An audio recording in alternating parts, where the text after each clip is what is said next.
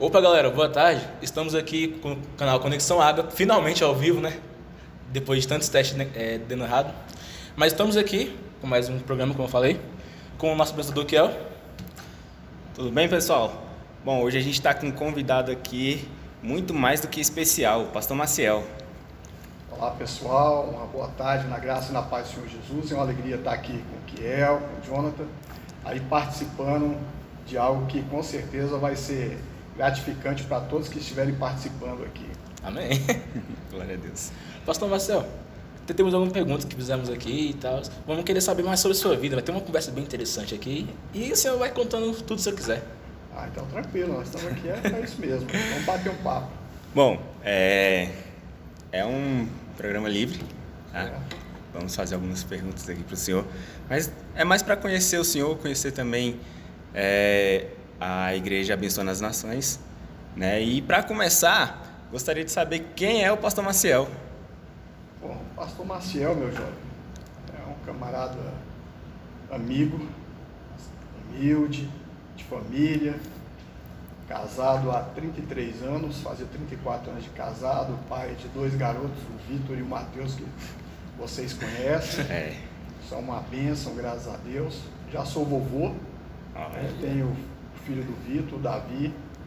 E estamos aí nessa caminhada, é, a cada dia, dizendo que a única coisa que nós podemos ter e ser é seguidor do Senhor Jesus. De alguns anos para cá é isso. Amém. Glória a Deus. Amém. Pastor Marcel, como é que é dividir o seu tempo de pastor local e tesoureiro geral da igreja? É fácil ou foi bem complicado no começo? Na realidade, nós estamos aí como tesoureiro há mais ou menos 15 anos, né?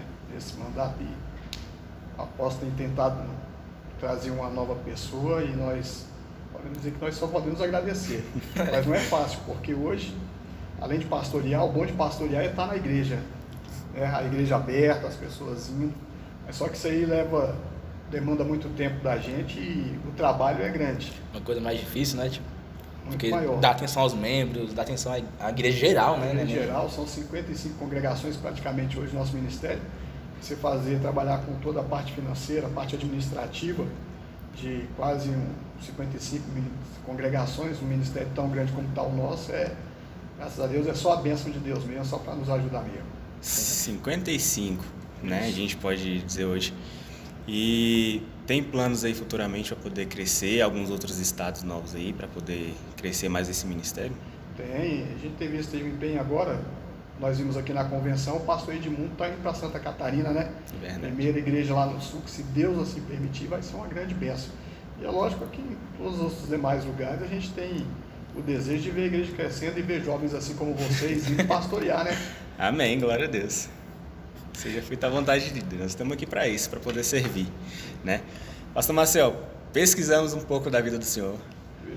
É, entramos em contato com algumas pessoas. É, e tem uma história bem interessante, interessou assim, acho que vai interessar todo mundo que está em casa aí também assistindo. Pra mim é a melhor história que tem. Pelo jeito não é muito boa não. Né? Não, é interessante.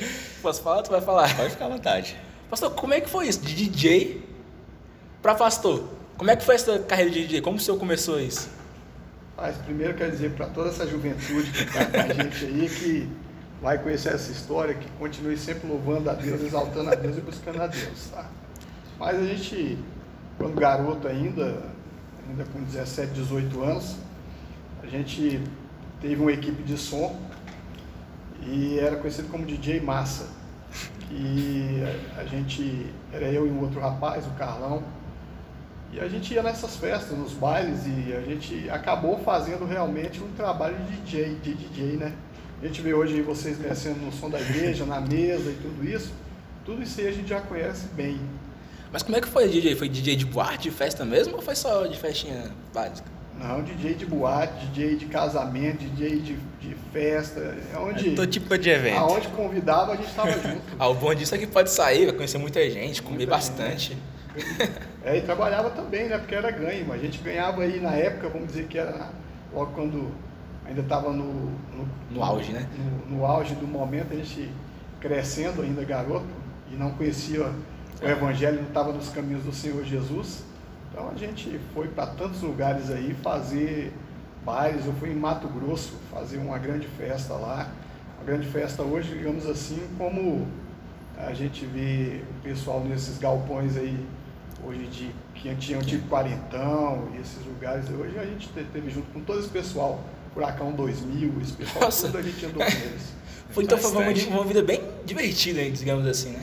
Passado, é, quer dizer. Passado a gente se divertia e a gente pensa que o nosso divertimento é tudo isso. E a gente é. passa a ser uma, uma nova criatura quando a gente vai vendo tudo aquilo que Deus quer para a nossa vida. Vai havendo uma grande mudança. Primeiro que, assim como talvez como que é, eu casei jovem, com 20 anos é. de idade. Então, 20 anos de idade ainda menino. Bem, bem jovem. Bem jovem. Hoje, então, hoje em dia você não vê mais isso. Não vê mais. Para você manter um casamento de 33 anos de casado. É luta, né? né? É. Hoje a juventude, a maioria casa, daqui um pouco separa, Verdade. sempre há um, um, um contratempo. Hoje as pessoas casam por contrato. E a gente não. O povo não casa mais por amor em si, né? Tá casando só pra, por status. Ah, casar e pra tá casado e pronto. É, exatamente. é, teve relatos aqui também do, do, do Vitor, filho ah. do senhor. E ele disse que ele ficava, quando ele menorzinho, ele ficava atrás das caixas para poder tampar os ouvidos, porque era muito barulho nessa época de quando o senhor trabalhava como DJ. E aí ele estava falando pra gente que é uma história engraçada que ele lembra, né? Desde pequeno, acho que uns 9 anos mais ou menos. Ele ficava atrás das caixas para poder diminuir um pouco do barulho. Como é que era assim levar o, o filho do senhor assim também para uma festa assim grande? Sempre acompanhou o senhor. É, era fácil ou era complicado você andar com uma criança? Não, era muito complicado, porque na realidade eu, eu pegava e fazia os eventos. Cada evento, digamos, eu ganhava aí na época, ganhava no dia de hoje 3 mil reais por noite. Nossa. Então a gente saía para um, um baile, levava minha esposa e tinha que levar ele também, porque ele era bebê ainda, garoto. Falava, não, filho, você tem que acompanhar a gente, tem que levar todo mundo. Colocava dentro da caixa e bora. É, colocava, ficava do lado das caixas de som lá e a gente aqui fazendo, comandando o som. Legal. É. Mas você ficou muito conhecido na época, bastante mesmo, tipo, famoso? Não muito conhecido, por causa que a nossa equipe não tinha uma condição financeira. A gente foi montando as caixas de som, logo quando eu cheguei aqui na sede, mais ou menos no ano de 2004, as caixas de som que tinha aqui eram exatamente as caixas que a gente trabalhava, basicamente, só que muito mais leve, porque as caixas daqui antigas eram era bem pesadas, eu lembro disso. As nossas não, eram caixas leves, eram mais ou menos umas 18 caixas de som que a gente tinha, fazia os paredão e tocava e ia embora. Tinha aquelas mesas, quase meio de som que você usava, era uma mesa simples ou era... Não, mesa, a mesa de som na realidade era um mixer, né? Hum, o que é. a gente tocava era com as MK2, que são aquelas duas de, de vinil. Uhum. Não sei se vocês já viram. Eu já, já cheguei a ver. Nossa, então a gente tocou lindo. bastante aquilo lá. Toquei bastante os vinil, toquei bastante as Mas... MK2, que era bastante conhecido na época, né? Uhum. E, os, e os mixer, né? que a gente fazia era mais mixagem, não mesa de som na realidade. É, é mais mixagem. Mixagem, legal. E como é que foi a transição do senhor dessa, dessa área de, de, da parte de DJ até o senhor virar evangélico? Na verdade, vai, foi mudando, né? com 20 anos eu casei, como eu disse para vocês, mesmo assim a gente levava o Vitor e a gente só tinha o Vitor nessa época. Então a gente começou a trabalhar realmente, comecei a trabalhar em outros lugares, em outras lojas e fui deixando de lado é, é, o de, de ser DJ para poder cuidar da família. Porque quando você passa a ser casado, muda a situação. Muda totalmente. É. é. Você quer fazer as suas coisas, você tem que levar todo mundo. renunciar tantas coisas para poder verdade, cuidar é da família. E foi o que eu acabei fazendo renunciei primeiro de ser DJ, passei a estar com a família, a esposa começou a vir para a igreja primeiro, para depois eu vir e me converter ao Senhor Jesus. No meio, no meio dessa transição toda aí, né, você sai do mundo e se entregar para Jesus, é, teve, a gente ficou sabendo também, né, que além disso, né, o senhor, quando o senhor parou de trabalhar como DJ, o senhor virou gerente, gerente de, de lojas, né, algumas lojas aí já famosas, né? Dizer, bem conhecida. É, nesse período a gente passou a ser gerente. Na realidade eu comecei a trabalhar ainda garoto, coisas que hoje ninguém faz ah, mais, né? O negócio hoje é todo é. mundo digitalizado, todo mundo informatizado na internet. Então o pessoal hoje quer falar, fala assim, ó, oh, cara, vamos arrumar um emprego? Não, vamos ver se tem alguma coisa para ganhar dinheiro na é internet. Isso, é verdade. Então na minha época eu comecei ainda quando garoto, vendia picolé, vendia jornal, vendia tudo Daqui um pouco a gente foi tendo conhecimento das pessoas, com 16, 17 anos, eu estava trabalhando em uma das grandes lojas que era do país, que era Casas Pernambucanas, que tinha mais ou menos umas 600 lojas. Eu entrei lá de caixa, para trabalhar de caixa. E em um período mais ou menos de um ano passei a ser subgerente da loja. Que a gente acabou nessa época, antes de ser casado, fui chamado para trabalhar no Rio de Janeiro, para comandar uma, uma grande rede das casas pernambucanas, mas também renunciei para casar porque estava perto do casamento. Qual foi esse emprego que o senhor teve? Você viajou vários lugares do país, né? É, a gente caminhou um bocado, foi várias viagens, a gente foi para várias lojas, né? Fazia, fazia um, um grande trabalho de, de venda, de, de inspetoria. Então isso foi mudando. E nesse período, como que é o acaba mesmo de dizer, a gente mudou e foi tendo conhecimento. Então fui trabalhando em lojas como a Tentação Modas, em Taguatinga, sempre trabalhando ali, fazendo alguma coisa. Até que entrei no Fujioka, que também passei a ser vendedor, e depois fiquei sendo gerente mais ou menos aí por uns cinco anos. Legal. Sua vida foi bem longa, eu estava vendo aqui. E como eu estava vendo aqui, o senhor não tem muita formação acadêmica, né? Não. Como é que foi isso de não ter formação acadêmica e virar tesoureiro? Você já adquiriu experiência com o tempo, né? É, na, na realidade, a gente foi, vamos dizer assim, no período que eu gostava muito de jogar voleibol e jogava muito, fui chamado para com 13 anos de idade para ser jogador da seleção de Brasília, Mirim de Brasília, nessa época. Só que a família não tinha condição financeira para né? Para bancar as minhas passagens para poder ser jogador. Porque se tivesse hoje, talvez ainda tivesse tido muitas coisas, mas não teve condição, a gente acabou perdendo isso. E para ajudar a família, na época que a gente sou eu, minha mãe, mais dois irmãos e tinha uma, um legado de, de, tios da família.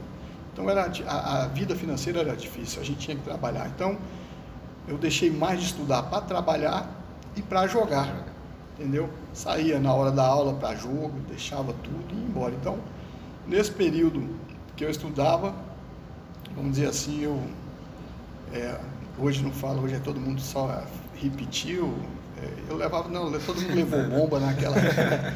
Eu levei bomba três vezes direto na sexta série e tive que fazer, é, como se diz, hoje oeja, né? Para é. poder voltar a poder dizer que tem alguma coisa. E aí, em tudo isso, a gente foi adquirindo experiência para chegar hoje e estar tá trabalhando como administrador na, na Igreja Abenção das Nações. Você falou assim da escola. Como é que você era na escola? Era aquele aluno bagunceiro, aquele aluno que, de fundão, que hoje em dia que nós chamamos?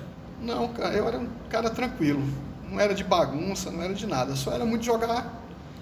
E de vez em quando uma saída, um pessoal para jogar para esses lugares. Era muito mais de jogo, jogar tu, vôlei. Você era aquele aluno quieto que só, só pensava em alguma coisa.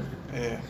é legal, mas conta mais um pouco aí dessa, dessa história de, de, ser jogador. Assim como é, eu tive conversando com o Vitor, e aí ele pegou e comentou com a gente, o senhor gostava bastante de jogar bola. O senhor ainda continua jogando ou se aposentou mesmo, pendurar a chuteira? É, na realidade, quando eu jogava, eu jogava muito vôlei.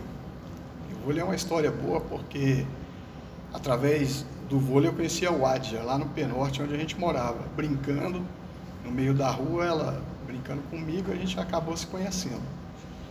E eu jogava muito futebol. Na realidade, eu era bom de bola. Só que eu rompi o joelho, né, o tendão, rompi o joelho, menisco e os ligamentos do lado esquerdo do lado direito eu rompi o tendão de Aquiles. Então Nossa. aí você sabe como é que é o jogador, né? Acabou.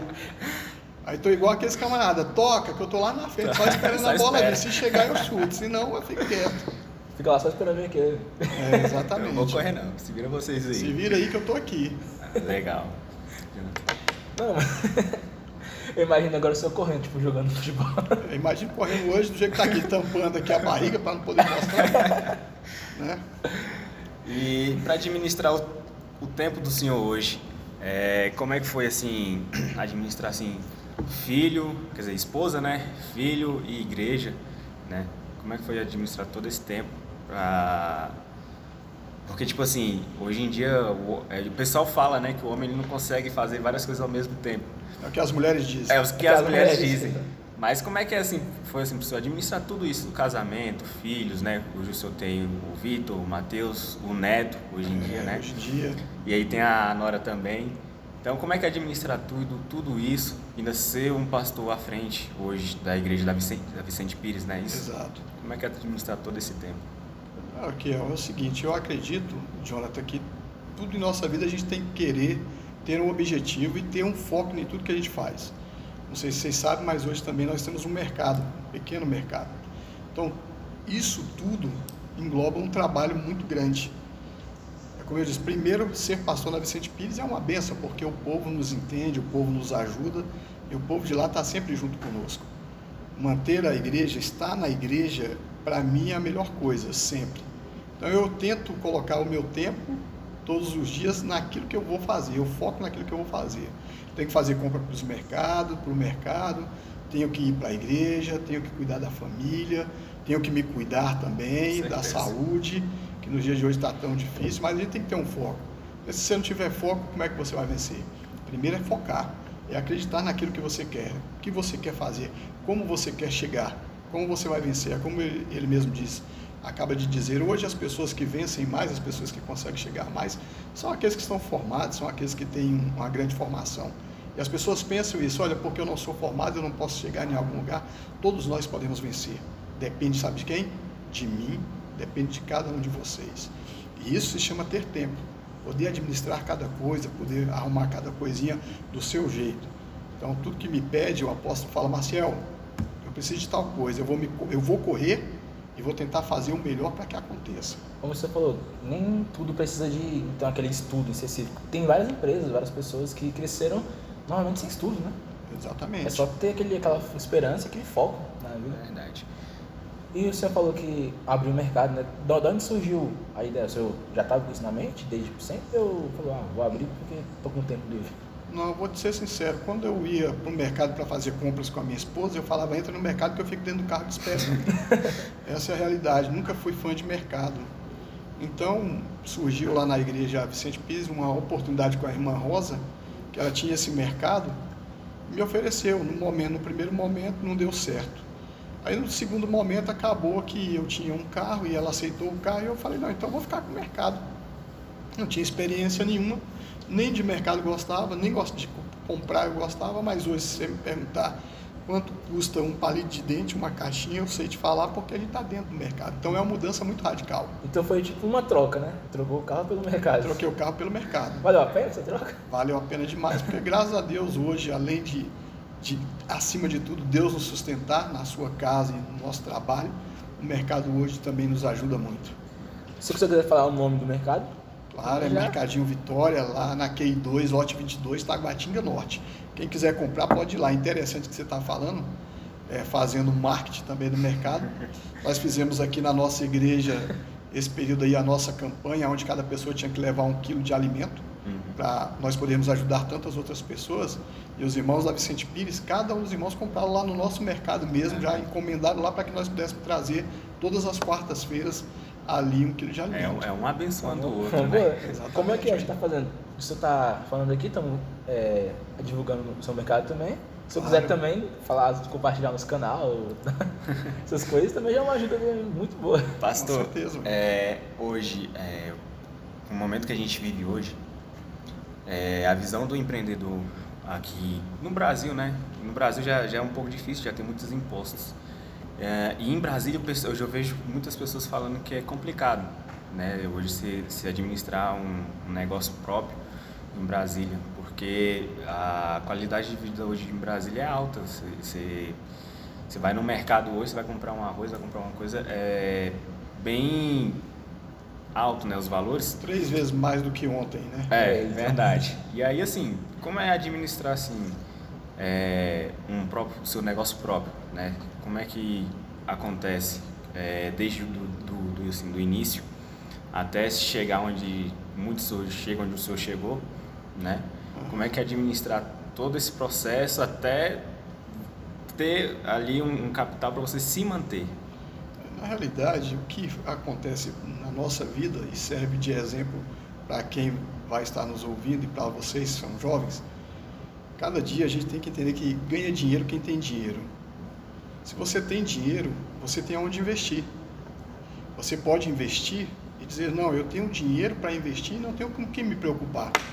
Né? Quando você tem dinheiro, você que trabalhou com ar-condicionado, você sabe se você pegar, vai fazer um trabalho de ar-condicionado, você vai, o seu é serviço, você fala, não, eu tenho um serviço para fazer, mas se o cara contrata você e fala, olha aqui, eu preciso que eu quero contratar o seu serviço, mas quero que você traga para mim já o cobre, quero que você traga para mim um controle novo. Então você tem que ter dinheiro, tem que ter bala na agulha para você fazer tudo isso. Exatamente. Se você não tiver, vai vir o Jonathan que vai ter e vai assim fazer o seu serviço.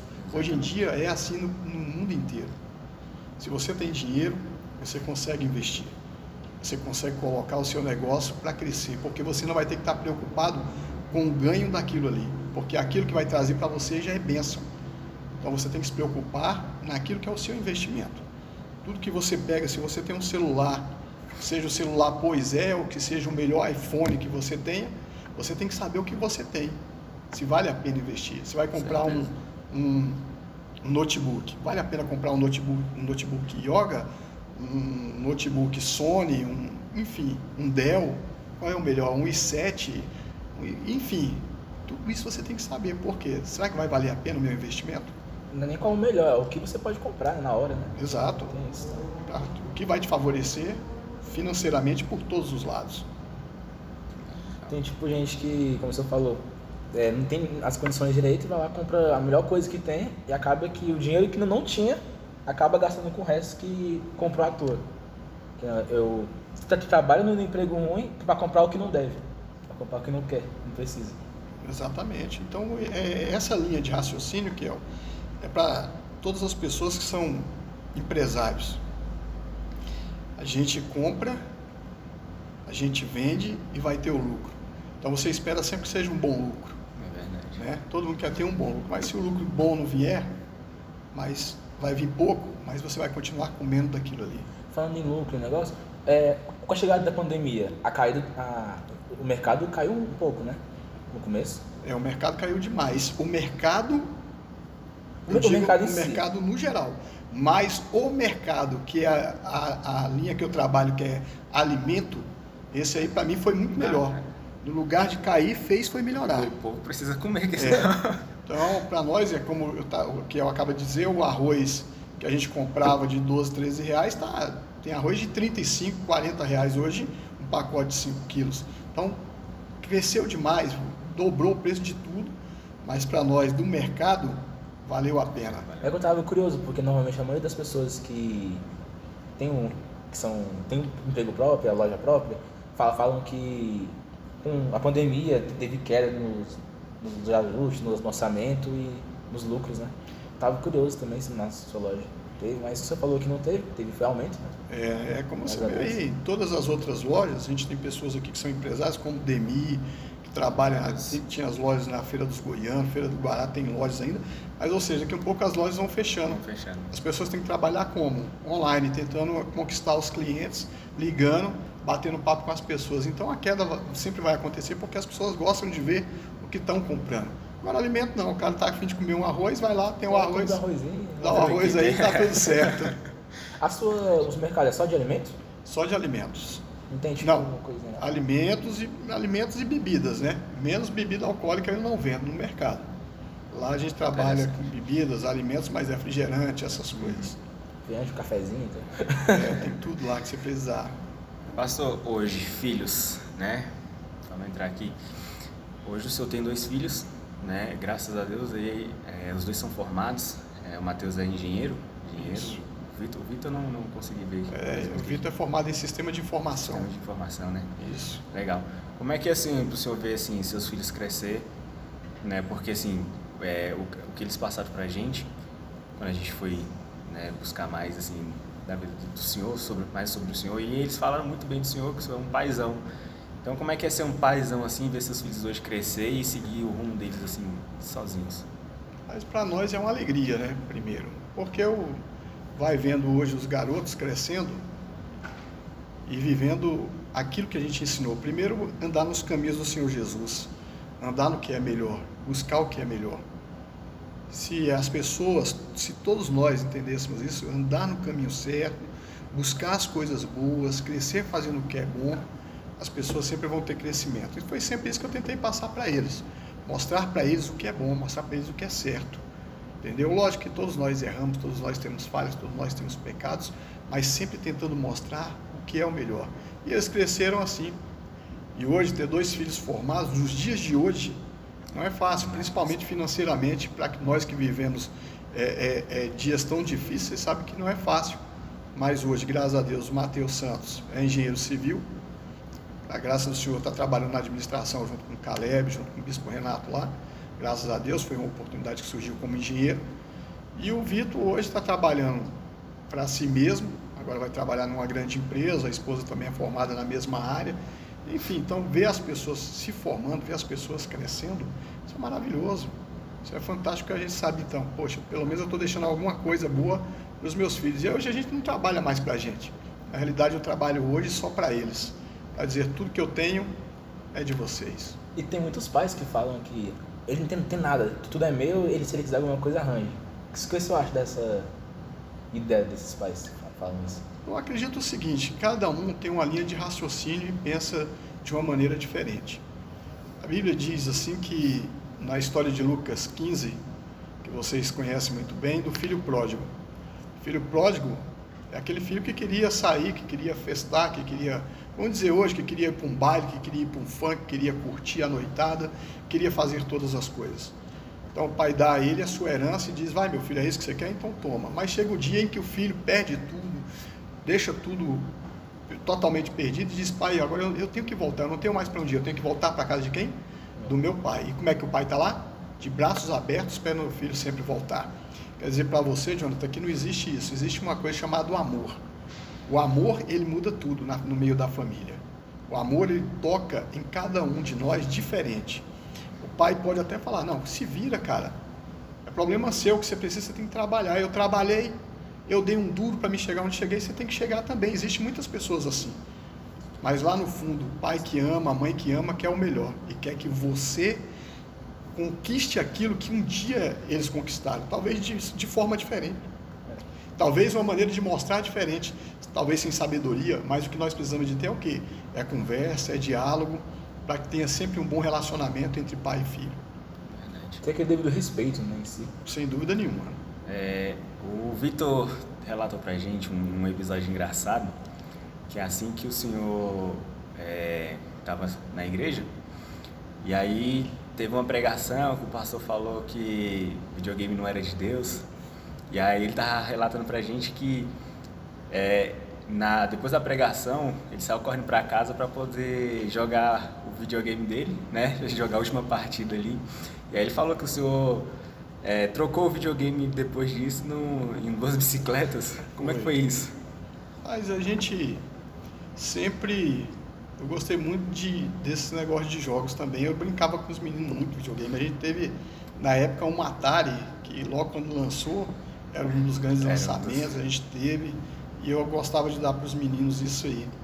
Mas chega um momento que a, as pessoas, né, falam de uma forma diferente. É como no tempo passado as pessoas diziam, olha, a televisão é do diabo Olha, isso aqui não pode ser para ninguém, crente não vê um negócio desse, crente não joga, crente. Enfim, sempre lá no passado, a gente já cresceu muitas das vezes ouvindo isso. E nesse pensamento, a gente acaba levando talvez para dentro de casa, que talvez foi o que aconteceu na época com o Vitor. Como Você ele tá relata várias vezes em casa, né? Meu pai fala, não, não pode não. Não, eu quero isso aqui. Vários brinquedos, jogos que eu tinha, filmes. Filme de desenhos mesmo.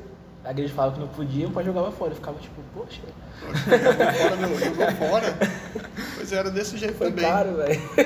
Eu peguei, eu peguei o videogame e falei, não, filho, a partir de hoje nós não vamos mais jogar videogame não, porque eu vi uma pregação e vi que realmente a pregação falou meu coração naquele dia. Eu falei, não, a partir de hoje nós não vamos mais jogar videogame. Eu vou trocar o videogame, troquei por, troquei por duas bicicletas e deixei eles felizes do mesmo jeito. Né? Feliz do mesmo jeito. Mas hoje em dia, você joga ainda? Jogo.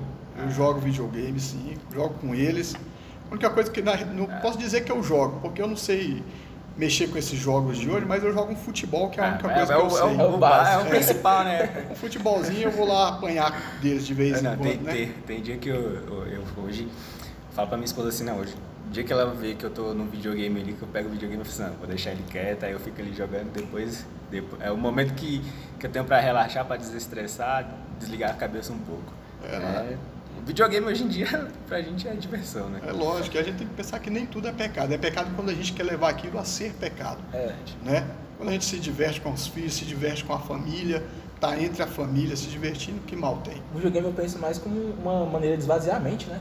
É, ué, teve um dia é cansativo. Só. Quando tava trabalhando mesmo lá na agricultura, eu chegava em casa cansado, a única coisa que eu queria fazer era ligar o computador ou o videogame e ficar na minha.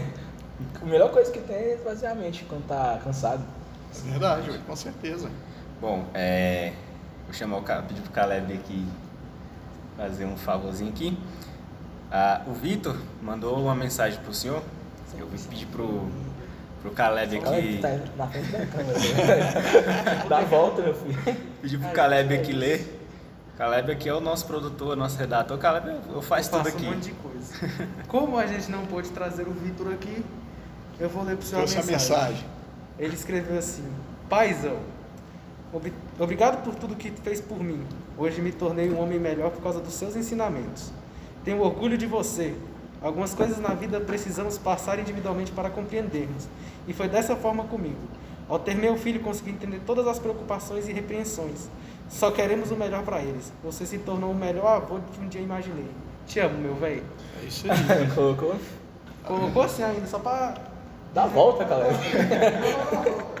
ah, Caleb, só uma pergunta. O... A transmissão tá tudo tranquilo? Tá, tá tudo tranquilo na transmissão, tá indo benzão. Tá bom então. Como prosseguindo, o que você achou dessa mensagem do seu querido filho? O Vitor é um grande garoto, rapaz. Cara inteligente pra caramba, um grande amigo. Já é pai, né? E vai entendendo o que é ser pai, né?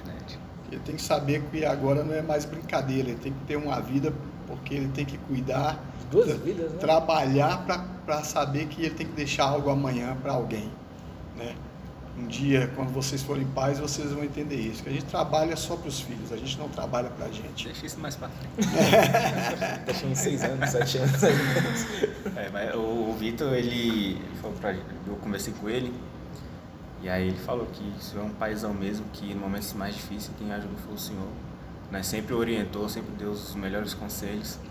A gente, assim, eu, eu falo assim, que eu, eu cresci sem pai, é, sempre tive minha mãe por perto né? Sempre tive outras figuras paternas, né? Como tios, mas assim, é, você ter um pai hoje é, junto com você ao seu lado ali te ajudando em todos os momentos é muito importante para o crescimento, tanto é, o crescimento pessoal também, né? E a, o seu como pastor também um crescimento espiritual.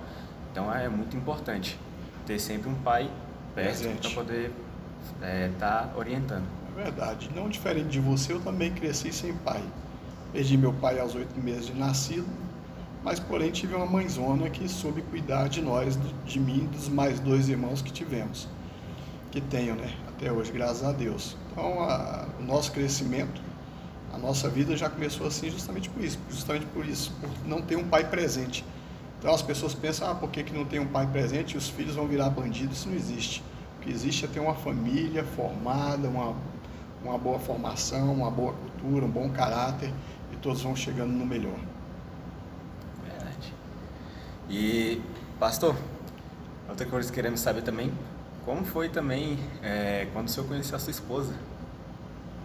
É, como eu disse para você, eu estava jogando vôlei lá no Penorte, a gente morava na 19 do Penorte, e a gente foi brincar de jogar na, na rua mesmo, só dando um toque, estava mais ou menos umas oito pessoas, tinha aquele negócio de dar uma cortada, então aí eu brincando com ela, deu uma cortada, bateu basicamente no rosto dela, ela apelou e tal, tudo, mas dali a gente foi se conversando, eu pedi desculpa e a gente foi se conhecendo.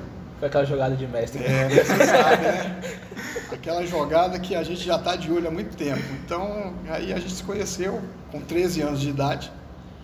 Com 13 anos de idade a gente começou a namorar mesmo, com 15, 19, 20 anos nós casamos. Foi um namoro bem longo, né? Sete anos de namoro. Sete anos de namoro. Essa, essa costa cortada foi proposital? Proposital, sem dúvida, meu amigo. Era já esperando alguma coisa. Olha, gente, já sabe, se você quer arrumar uma namorada, dê uma balada nela. Funciona. Ou não. Bom, pastor, é, é isso, né? Estamos aí com esse projeto novo. Agradecemos aí o senhor pela participação, né? O o Jonathan, acho que foi o Jonathan que entrou em contato com o senhor. Foi. Né? Geralmente quem entra em contato aqui é o Jonathan, é o Calério, que é que tem sempre ajudado a gente aqui, né? Então, para as pessoas que estão assistindo, é, querendo deixar para vocês aí que é só um meio de vocês conhecerem o Ministério Abençoando as Nações, você conhecerem também os pastores e todo o corpo que é, integra é, esse ministério. Então, contamos aí com a presença de cada um de vocês. Se inscreva no nosso canal lá no Instagram, é, arroba Conexão Agape Oficial, também no nosso YouTube, Conexão Agape. E agradecemos aqui a participação do pastor Maciel. E esperamos ver o senhor em breve também, que o senhor possa voltar aqui, esteja conosco aqui mais uma vez, né? Juntamente com a esposa na próxima. Claro. Assim que tivermos mais coisa para arrumar, vamos arrumar daqui tudo. Isso aqui é só o básico para comer, começo. É o início. Né? Mas desse começo, tá gostando? Não, não só gostando, eu acho que vale muito a pena o trabalho. Eu acho que tudo que a gente faz diferente, para que as pessoas possam saber que há uma dedicação de vocês naquilo que estão fazendo. Isso aí é, é, é algo, como diz o pastor Cosme, fora da curva. E antes de você terminar, é lógico, eu quero deixar uma mensagem para que, que todos estão ouvindo, não só para os jovens, mas para todas as pessoas. Que tudo aquilo que nós, quer, nós queremos hoje conquistar, nós conquistamos. Nós batalhamos, lutamos e conquistamos. Se você quiser, você pode chegar em grandes lugares. Mas tem uma coisa: sem Deus nós não podemos nada. É. Tudo isso só acontece se Deus estiver conosco.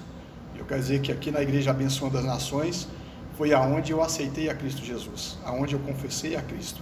É a minha igreja, o meu primeiro ministério, o lugar que eu aceitei a Deus e é aqui que eu estou e digo que vale a pena andar nos caminhos do Senhor Jesus. Se nós temos alguma coisa, se nós conquistamos algumas, algumas coisas, se chegamos aonde chegamos, independente de qualquer coisa, é porque Deus sempre esteve ao nosso lado. Tá certo? Amém. É, como, seu, como tesoureiro da igreja, se, se, quiser patrocinar o canal, para aqui alguma coisa. Quem sabe? Estamos aceitando qualquer coisa. Falar com a nossa liderança aí, tudo, tudo vale a pena. Vamos mandar a proposta. Pode. Então falo de várias coisas, de filmagem, câmera, som.